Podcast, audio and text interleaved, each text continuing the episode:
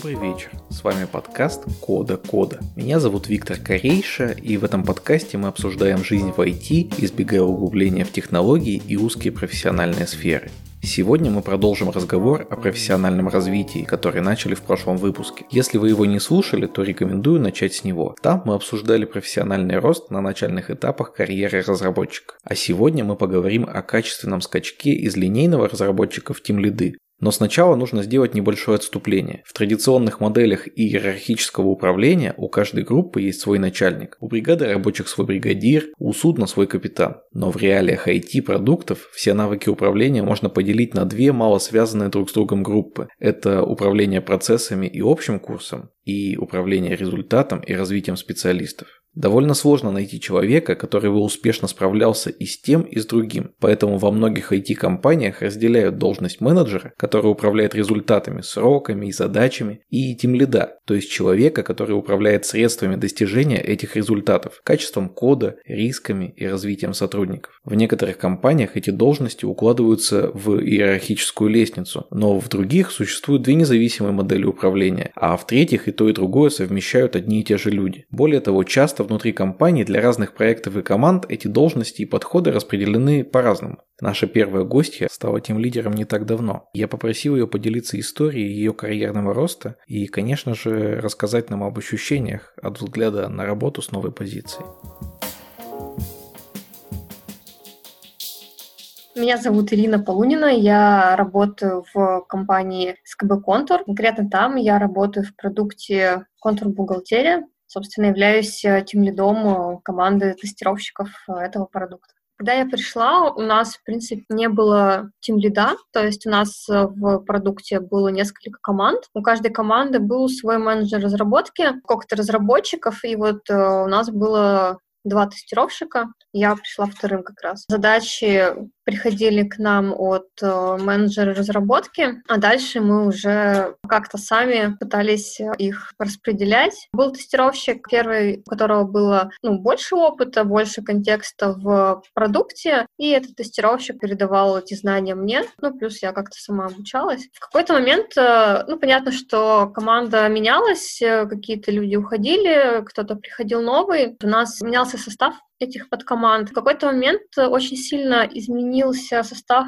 команд. Их стало намного больше, чем тестировщиков, которые просто у нас в продукте есть. И мы поняли, что мы не, не можем поделиться по командам, нас просто физически не хватит. В этот момент мы решили, что нам нужно какое-то время поработать в такой группе тестирования, общая группа тестирования на все подкоманды. Соответственно, у нас был закреплен какой-то менеджер, но он очень мало взаимодействовал с нами, потому что все-таки у него были свои задачки, у него были свои разработчики, вот, а была еще группа тестировщиков, которые вроде бы как-то сами по себе. И в этот момент как раз возник вопрос о том, что нужен человек, тимлид, возможно, который будет как раз-таки руководить вот этими процессами внутри группы тестирования. Изначально этим человеком была не я, где-то в течение года, наверное, мы жили в таком режиме. Потом а, предыдущий тимлид а, из команды ушел, встал вопрос, да, что будет дальше. Мне предложили взять на себя эту роль. Мне тогда это показалось интересным, наверное, наверное, в том плане, что я видела, какие у нас есть проблемы в процессах, у меня были какие-то идеи, а, как это можно было порешать. У меня был авторитет, я уже на тот момент достаточно долго работала в команде, у меня был большой опыт и знание продукта, предметной области, то есть действительно у меня был на тот момент э, достаточно высокий авторитет, и в этот момент я решила, что да, я бы хотела взять на себя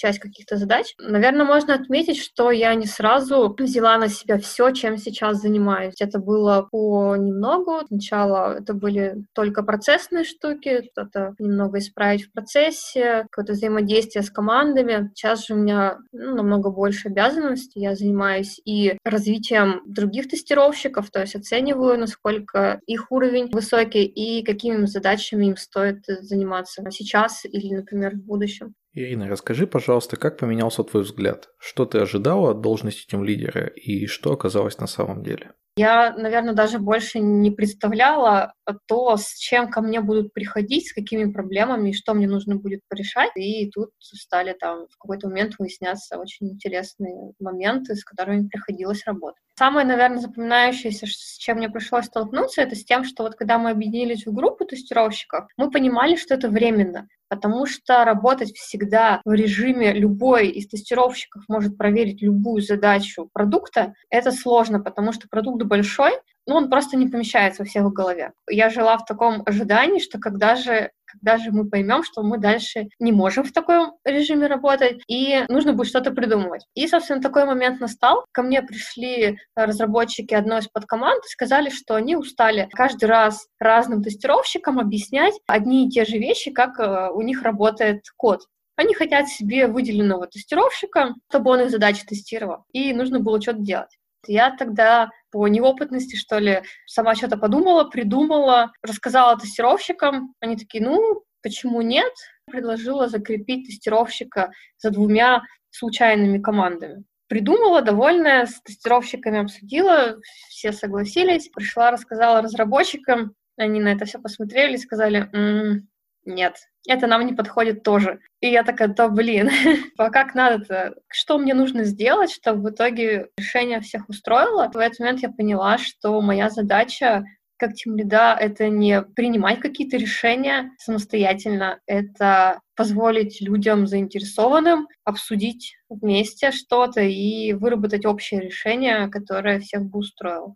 В этой ситуации мы пришли к тому, что мы закрепили каждого тестировщика не за двумя рандомными командами, а мы взяли шесть команд, поделили их на две части, то есть три команды с одной стороны, три команды с другой стороны. Эти три команды максимально между собой связаны. Тоже тестировщиков поделили на две группы и зафиксировали их вот эти тестировщики, эти три команды, а другие тестировщики, эти три команды. И вот в таком режиме мы решили, что это будет более эффективно. А что больше всего поменялось в твоей работе? Общение с коллегами. Его стало очень много, но я понимала, что это неизбежно, что это, наверное, как раз основное, что будет. На начальном этапе, наверное, даже пугало это. Я, опять же, не стала взваливать на себя сразу много всего. Начала с небольшой группы тестировщиков, с которыми взаимодействовала, когда была обычным тестировщиком. Поняла, что, в принципе, могу этим заниматься. Общение как э, неотъемлемая часть да, это сложно, да, этого много, но кажется, у меня это получается.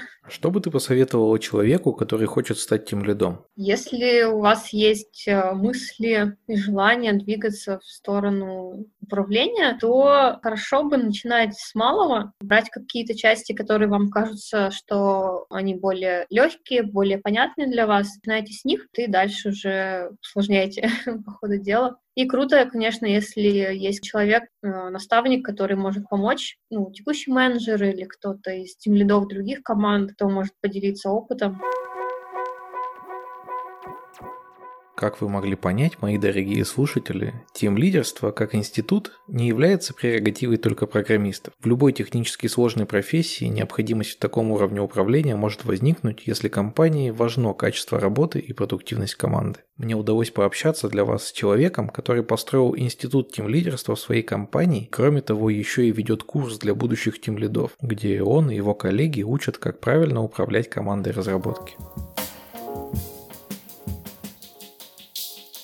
Меня зовут Андрей Рышкин. Я сейчас являюсь техническим директором компании Agima. Мы занимаемся заказной веб и мобильной разработкой. Наверное, большая часть того, что мы делаем, это разработка. У нас больше 200 разработчиков в единый момент времени трудится. Больше 30 тем наверное, на всех этих разработчиков, плюс всякие руководители отделов и так далее. Вообще вот институт тимлидинга мы у себя развивали уже лет 8, наверное, чем по праву гордимся, добавляли всякие функционалы новые, удаляли старый, экспериментировали. Иногда люди горели от того, что мы просили их делать, мы это откатывали и так далее. Но, в общем, сейчас сформировалось какое-то понимание того, как мы считаем тем лидер, кем должен быть и какими навыками должен обладать, чтобы быть эффективным. Я так точно, и многие мои коллеги считают, что тем лидер это для нас ключевая роль в бизнесе такая. Андрей, а стоит ли вообще сильному программисту развиваться дальше? Что толкает людей становиться тем лидами? Вообще, мне кажется, в IT очень мало людей приходит, которые не хотели бы развиваться. Первое мое рабочее место, чтобы ты понимал, в трудовой книжке у меня запись была ассистент PHP-дизайнера. То есть мало того, что я был ассистентом, во-вторых, еще и люди, которые со мной работали, не понимали, что такое PHP, что такое дизайн, почему они разные и так далее. То есть компания была такая около айтишная, там как бы у меня были все условия для того, чтобы расти как плесень, да, сам по себе. Я вот сидел на своем рабочем месте, я помню, эти, как его, смотрел киношки какие-то, играл в игрушки, никто меня за это не ругал. И тогда, скорее, не то, что я не хотел развиваться, не было никого, кто бы мне показал те горизонты, которые у меня есть, чтобы я этим заинтересовался, начал развиваться. Когда я уже за голову схватился и начал этим заниматься, я уже очень много времени упустил, о чем до сих пор жалею, которое я мог потратить на самообразование. Тогда это было тяжелее, конечно, сделать, было меньше всяких курсов, э, были какие-то форумы, на которых ты мог задать вопрос, тебя там все обливали грязью за твои бестолковые вопросы, и среди 20 ответов был один, который наталкивал тебя на истину. У меня были огромные книжки по PHP, по C++, преподавание общей информатики в институте, и это все. То есть и был еще один разработчик, который рядом со мной сидел, и которому точно уже в этой жизни не хотелось никуда развиваться, просто потому что вот он был в своей зоне комфорта. А сейчас, вот, когда есть уйма видеокурсов всяких, где тебя за ручку проведут по всему тому, что тебе нужно знать. И даже мы, как компания по веб-разработке, заказной разработке, взяли и выпустили свой курс по тимлидингу. Да? Я сейчас там преподаю и вижу, насколько студентам эта информация востребована, насколько много людей хочет ей напитываться, там, проходить эти курсы и так далее. Наши ребята постоянно выступают на конференциях, проводят какие-то интенсивы и так далее. В целом сфера education, образования в IT, она очень востребована, как раз потому, что люди вот э, хотят развиваться. И у нас сфера развивается IT летишь, я имею в виду, гораздо быстрее, чем ты можешь успеть за ней, даже если не знаю, круглосуточно будешь впитывать все эти навыки, которые вокруг тебя витают. Вот можно их осваивать месяцами и годами, всякие кубернетсы, машин learning и так далее. Я вот очень рад, что я работаю в той компании, которая мне позволяет хотя бы прикоснуться к этим темам, не говоря о том, чтобы ей там прям заниматься по локоть, да, но хотя бы быть в этой истории так, что я понимаю, как это работает, устроено и так далее. Сейчас реально, ну, таких э, задач амбициозных, да, их дофига. Я помню, помню, кто-то из моих коллег мне рассказал такую историю, как в 1956 году Марвин Минский, преподаватель из MIT, дал задание для своих студентов в дипломной работе за лето решить задачу с машинным зрением. По его представлениям это можно было решить ну, вот реально за одно лето, написав дипломную работу. А действительность оказалась тогда обескураживающей. Да? Эта задача оказалась не по зубам ни ученым того времени, ни э, машинам, которые тогда были. То есть люди просто не в состоянии были тогда ее решить. А сейчас у тебя есть доступ к огромному количеству массиву информации о том, как это делается, какие там библиотеки для этого можно использовать, какие уже готовые фреймворки для этого есть, курсы, которые ты можешь изучать и так далее. Поэтому, мне кажется, те, кто ну, казалось бы, сидит в своей зоне комфорта, они или прокрастинируют из-за того, что очень много этой информации вокруг, и они просто не могут понять, за что им ухватиться, или просто еще не осознали, насколько им интересно развиваться в целом карьерно, да, потому что я вот знаю нескольких ребят, наверное, которые замерли в развитии своем, но скорее, мне кажется, это проблема их руководства и окружения. Ну, бывают такие проекты, бывают такие компании, где у тебя столько текучки и рутины, что тебе просто некогда думать про развитие, тебе нужно вот разгребать текущую рутину. Но это не значит, что ты не хочешь развиваться, это значит, что дай тебе чуть-чуть времени свободно, свободного, и там цель сфокусируй тебя, покажи тебе какие-то новые возможности, ты, наверное, этим займешься. Особенно если тебя карьерный путь тебя интересует твой, то ну, без развития в IT это, конечно, ну, невозможно. Если у тебя есть какие-то амбиции получать больше денег, э, расти или расти по карьерной лестнице, это ну, один из необходимых факторов. Так, чтобы ты выучил один язык, э, какие-то подходы и на 20 лет, там, 30 лет своей карьеры спокойно с этим дожил до пенсии, мне кажется, это в IT невозможно. Через 5 лет твои знания будут неактуальными, если ты не будешь их подпитывать чем-то. Но если ты не работаешь на каком-нибудь заводе, где там Дельфи до сих пор используют и от него отказываться не собираются. Скажи, а всегда Lead это следующий этап развития программиста или все-таки это какая-то параллельная ветвь управления? Может ли человек, который не обладает техническими компетенциями, стать хорошим тимлидом? Если поговорить про то, кто такой тим-лидер, ты не обязательно должен быть самым крутым программистом в своей команде. Тут вопрос авторитета скорее. Ты его можешь добиваться или тем, что ты очень скилловый программист, и все тебя ну, осознают как программиста, который круче них, поэтому тебя слушаются, у тебя за счет этого авторитет. А с другой стороны, ты можешь заработать этот авторитет грамотными какими-то управленческими решениями, подходами к тому, как можно реализовать задачу более ну, малой кровью, чем э, просто сидеть и в лоб и всю ночь фигачить, предложить какое-то другое решение, заниматься чем-то другим, что полезно для компании. От компании к компании Lead вообще разные да, позиции. Часто я вижу, как ребята романтизируют эту должность. То есть многие считают, что сейчас я стану Lead, оставлю себе самые офигенные, интересные задачи на развитие и буду этим э, заниматься. И все откидывают равноценное утверждение, что я хочу быть тем лидом, это на самом деле тождественное утверждение, что я хочу брать на себя больше ответственности, чем мои коллеги. Это реально непростая ответственность. Вот э, я помню, когда стал тем лидером в одной из компаний, и у меня был разработчик, который часто факапил сроки, и ко мне часто приходили менеджеры и на него жаловались. Я пытался это до него как-то донести, и так как я был очень молодой тем лидер, молодой руководитель, я боялся выйти на конфликт с ним, и всегда старался немножко сгладить углы и говорить с ним мягче, чем менеджеры позволяли себе говорить со мной. Все мои попытки ему на это указать приводили к тому, что он сводился в шутку. Ну, то есть я ему говорил, ты вот не успел какую-то задачу там на два дня ее просрочил, там менеджер ко мне приходил, негодовал, это нехорошо. Он говорил, а, этот э, Вася всегда ворчит, сделай ему следующую задачу чуть пораньше, типа он э, стынет, а мы с тобой там пиво попьем в субботу, все будет хорошо. я думал, как бы, ну вот я ему обозначил проблему, он должен ее сам пофиксить. Но она никак не решалась, раз за разом эта история повторялась. Уже эскалации доходили до моего руководства, и в какой-то момент я не знал, что мне еще делать, я просто решил его уволить. Лишь подумал, что я не в состоянии как бы его исправить. На тот момент оно так и было. Я помню, позвал тогда своего руководителя, который, э, ну, помочь мне уволить человека, потому что я тогда это ни разу не делал. И, наверное, подсознательно я ощущал, что разговор будет тяжелый, потому что на самом деле я не сделал все, что нужно было, чтобы этого человека скорректировать, исправить и так далее. И когда я ему высказал все то, за что мы его хотим уволить, то есть, что менеджеры все тобой недовольны, что не получается планировать спринты, что из-за тебя страдает качество проекта, клиент нами недоволен, может уйти, мы несем убытки там и так далее, и так далее, и поэтому нам с тобой нужно расстаться. Он вообще просто офигел и сказал, вы что, с ума сошли? Вы хоть раз мне сказали, что ситуация настолько серьезная, что, ну, типа, реально те мои небольшие, там, как мне казалось, э, просрочки по задачам, они имеют такие последствия. Если вы мне хоть раз до этого донесли обстоятельно, вот так же, как вы сейчас мне это доносите, но ну, я бы реально как бы взялся за ум и исправился, потому что ну, у меня есть потенциал, чтобы справиться. И хорошо, со мной был тогда руководитель мой, который эту ситуацию повернул в то русло, потом предложил этого программиста перевести в другую команду, понаблюдать еще за его производительностью и динамикой, и он показал там хорошие результаты, то есть оказалось, что он способен э, хорошо работать. Надо было только задать ему правильно вот этот импульс. И вот это на самом деле та ответственность, которую я на себя не взял тогда. Провести с ним жесткий, серьезный разговор. Возможно, да, нарваться на какой-то конфликт или непонимание, негатив и так далее. Но за счет этого развить его, развить свою команду, то есть повысить ее перформанс, принести пользу какую-то компании и так далее. Вот я как молодой тимлид тогда, э, названный тимлид, да, и не, не стал как бы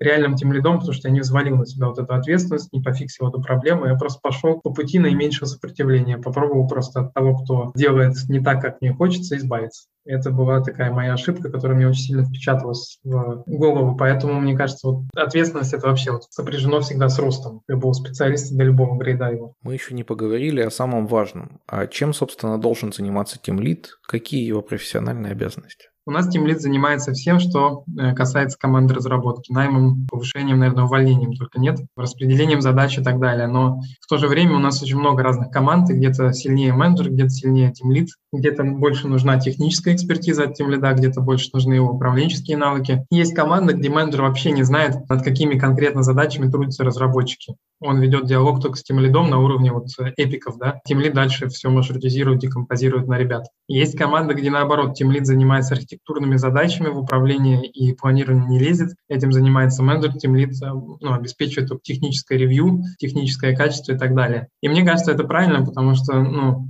мы пытались в какой-то период времени уравнять и сделать такие правила для тем лидов, типа, чем они точно должны заниматься. Одно время мы регламентировали, что не менее 30% ты обязан кодить, чтобы не деактуализировать свои знания. Другое время мы пытались э, ввести такую практику, что Team Lead — это черный ящик для менеджера. Менеджер к разработчикам вообще доступа иметь не должен, с ними там разговаривать может только не по теме там, и так далее. Это все на самом деле такие оковы и костыли, которые мы пытаемся навесить, а потому что к разным командам, разным проектам по-разному это нужно. Здесь здесь, наверное, больше от проекта и продукта зависит, от команды. У нас есть команда, где тимлид, например, супер-мега технический хардкорный чувак. Ну, то есть его экспертиза в этом плане, она очень ценная. Стоимость его часа технического, она несоизмеримо дороже стоимости э, проектного менеджера, который ну, должен раскидать тикеты между ребятами. Понятно, здесь ну, просто с точки зрения затрат компании выгоднее, чтобы он занимался сложными техническими штуками, которые кроме него никто не решит, а вот планированием занимался менеджер. Бывает такое, что у менеджера столько обязанностей по коммуникациям с клиентом, сбору требований, уточнением, работа с другими цехами, там, отделами, то есть дизайном, проектированием и так далее, что разработку лучше оставить тим-лидеру, который будет выполнять часть обязанностей проект-менеджера. Из таких отличительных э, черт, которые у нас в компании проповедуются для тим-лидов, которые, я уверен, очень мало где в других компаниях используются, это управление трудозатратами и попадание в сроки. У нас тимлид замотивирован, денежно замотивирован на то, чтобы те трудозатраты, которые мы оценили на входе, которые он оценил на входе э, проекта или задачи, не были превышены. То есть, словом говоря, если мы сказали, что этот проект с рисками занимает там тысячу часов, его задача всю дорогу этого проекта контролить, чтобы мы за это тысячу часов не вышли. Если так происходит, он получает бонус. Обычно для программистов есть э, четкий порядок и план, как переходить из одного грейда в следующий. Но вот э, чтобы стать тем лидом, мало просто выполнять свои профессиональные обязанности. Нужно ведь как-то показать, что у тебя есть и управленческие навыки. Расскажи, пожалуйста, как, по-твоему, правильно вырасти до тем лида?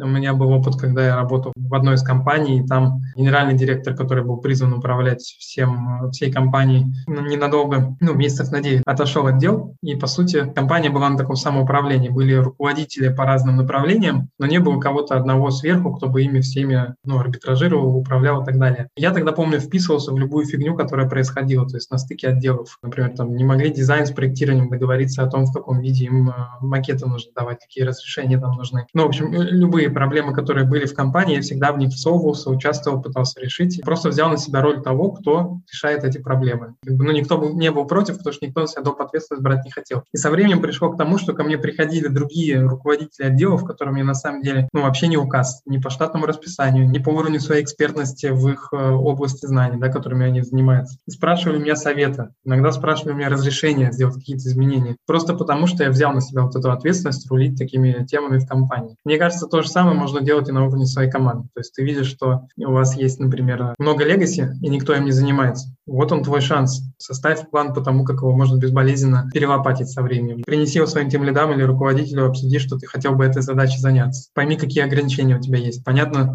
если ты придешь с планом, типа, я сейчас сажусь на три месяца и все переписываю с нуля, скорее всего, тебе никто не разрешит. Но если ты ну, поймешь, какие ограничения есть, нам нужно реализить фичи вовремя, нам нужно, чтобы команда занималась новыми фичами, которые мы выпускаем, чтобы чтобы стабильность нашего продукта не страдала. И с учетом этого ты разработаешь какой-то план, тебе спокойно могут дать зеленый свет на это. И это уже а, большая ответственность, чем э, на разработчике, который сидит просто и ходит э, свой кусочек, который ему дадут. Если ты чувствуешь в себе умение, знание или желание хотя бы поучаствовать в собеседованиях людей, почему бы и нет? Я думаю, любому тем лиду всегда есть чем заняться вместо собеседования. Если ты ему предложишь э, техническое собеседование хотя бы заменить собой, то, наверное, никто не будет против. По крайней мере, я по себе сужу. Придет ко мне кто угодно из моих подчиненных и попросит меня отдать ему часть своих э, полномочий, ответственности и так далее. Я всегда с удовольствием это сделаю, но просто потому что у меня всегда есть э, бэклог задач, который больше, чем физически в меня влезает. Вот так, шаг за шагом, степ-бай-степ, ты можешь, первое, набираться опыта, чтобы в другой компании его применить, если в этой не получится. Второе, просто со временем вырасти вот в незаменимого сотрудника, которого со временем просто в какой-то момент э, у людей придет сознание, ага, погодите, вроде у нас два тем лида вот эти, а собеседует всех Вася, ключевых сотрудников нанял Вася,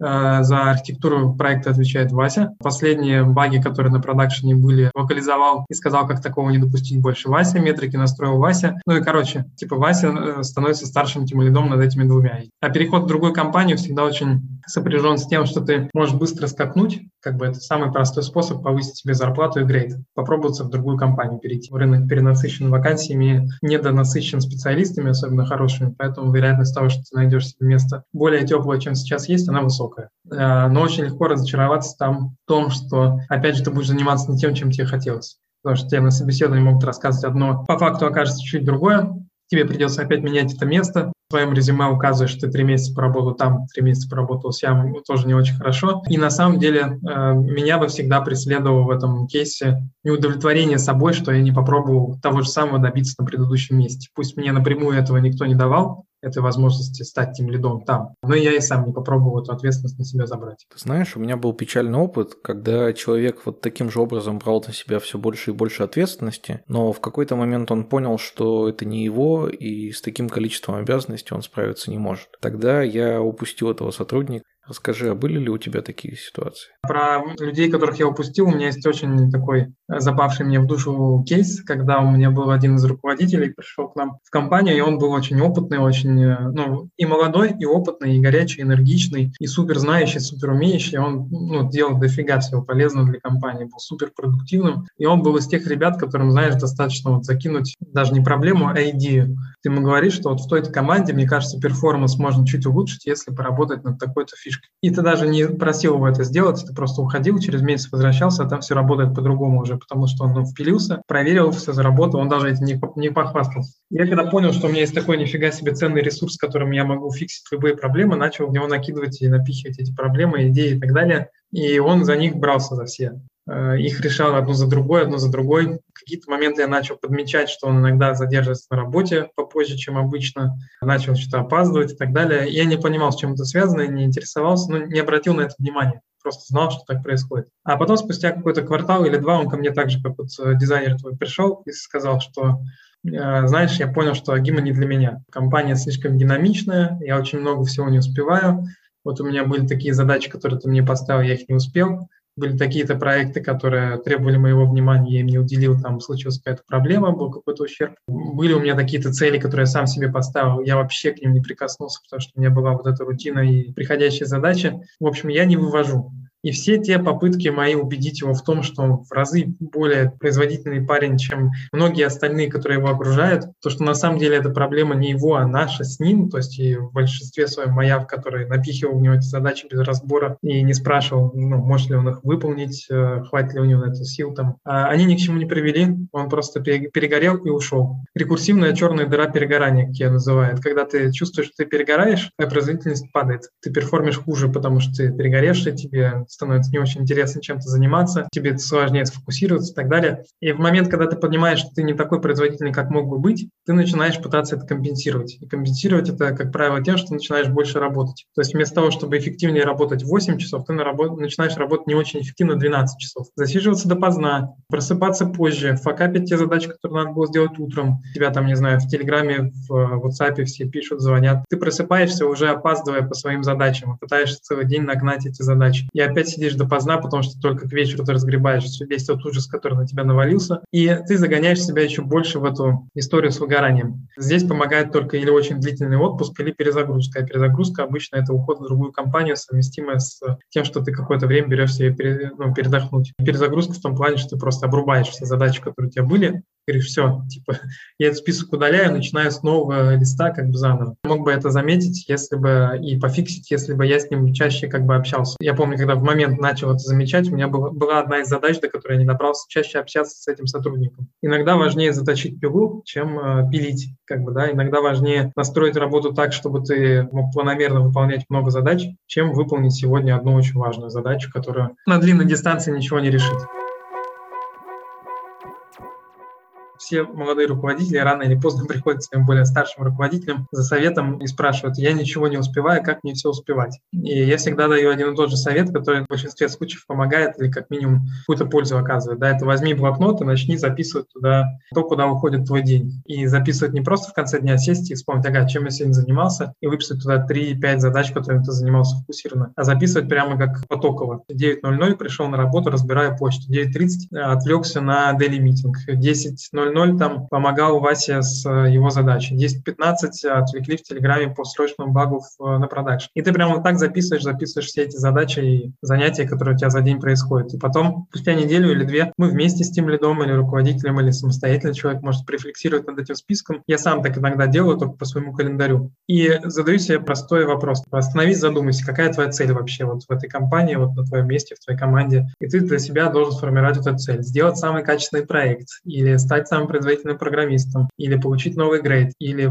получить просто повышение, или получить хорошие оценки там на ревью очередном. В общем, любая цель, которую ты можешь себе придумать и которой, которой ты хочешь стремиться. И потом задаешь каждому пункту два вопроса. Какая из этих активностей мне помогает достигать мою цель, какая из этих активностей мне мешает достигать свою цель. И те, которые помогают, я всегда бронирую на самые производительные слоты моего времени, то есть которые не сдвигаемые, там, не знаю, на дообеденное время. Мне очень трудно встречу воткнуть, потому что я занимаюсь какими-то своими сфокусированными задачами. А те задачи, которые у меня отнимают много времени, часто, но по чуть-чуть, я их стараюсь скомпоновать так, чтобы они у меня занимали меньше времени. Те вещи, которые я вижу, занимают у меня много времени, типа на долгом промежутке, типа подготовить какой-то там мега-отчеты за длительное время, я стараюсь кому-то делегировать, чтобы вообще этим не заниматься. Но вот такая история, мне кажется, помогает. Ну, ей нужно заниматься регулярно, чтобы ты вот не загнал себя сам в эту рекурсивную черную дыру выгорания. Скажи, а бывало ли в твоей практике так, что человек становился тем лидом и через какое-то время понимал, что управление это не его? Как ты советуешь быть в этой ситуации? Событие, которое многие упускают, когда хотят стать тем лидом, а когда романтизируют эту должность и думают, что они займут самыми интересными задачами. Ты на самом деле в этот момент теряешь комфорт, который у тебя был, когда ты был разработчиком. Хочу заниматься задачами и больше ничем, чтобы меня никто не трогал. А когда ты стал тем лидом, у тебя появляется миллион каналов коммуникации, телефон, почта, мессенджер. У тебя нет единого бэклога, из которого ты берешь по одной задачке как бы, и спокойно их выполняешь одна за одной. Если у тебя, когда ты программист, появляется две задачи с одинаковым приоритетом,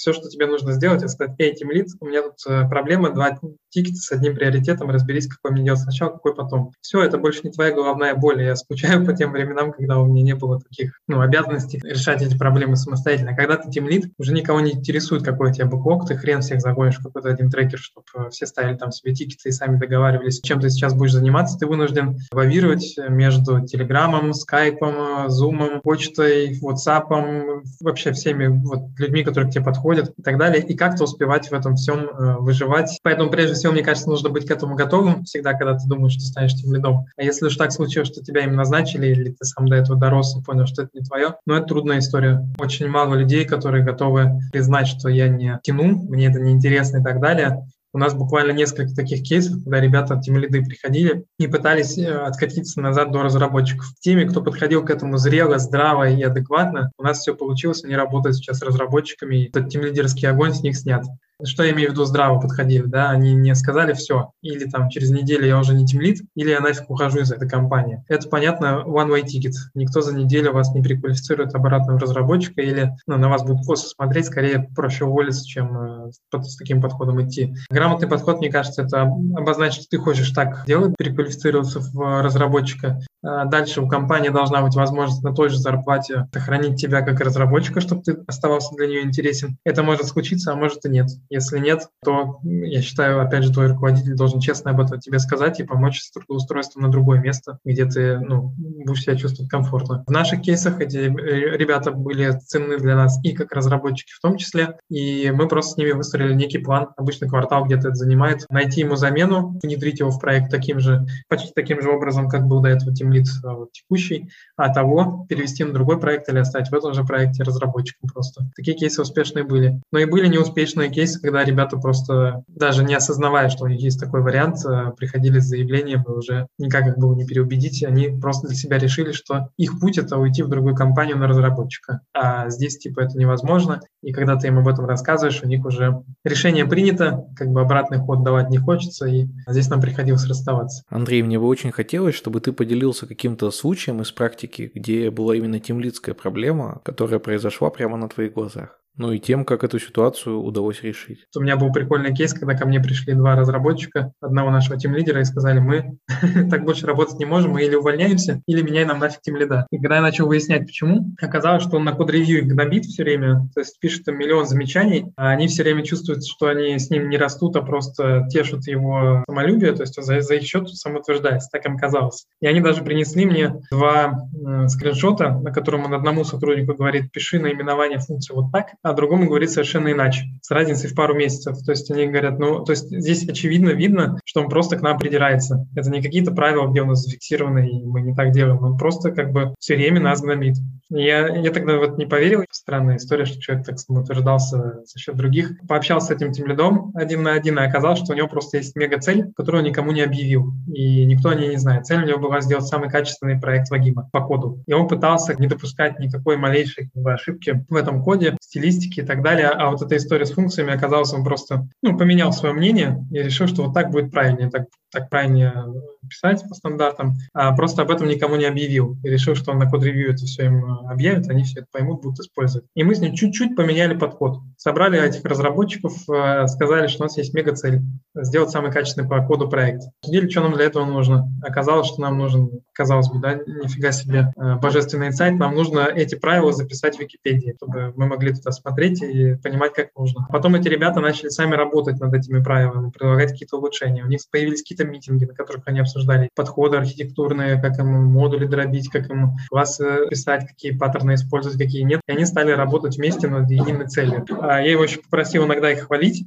Он начал это делать, ребята почувствовали, что он не просто их гнобит, что-то такое полезное делает. И ну, желание уволиться тоже пропало. Супер. Мне кажется, это очень показательная история для наших слушателей. Ну и напоследок мне хотелось бы попросить тебя дать советы человеку, который хочет вырасти до тем лида. Не откажу себе в удовольствии первым советом э, дать тот же самый, это фигач. Вообще все свободное время, как в фильме э, «Деспирадос» отчаянный.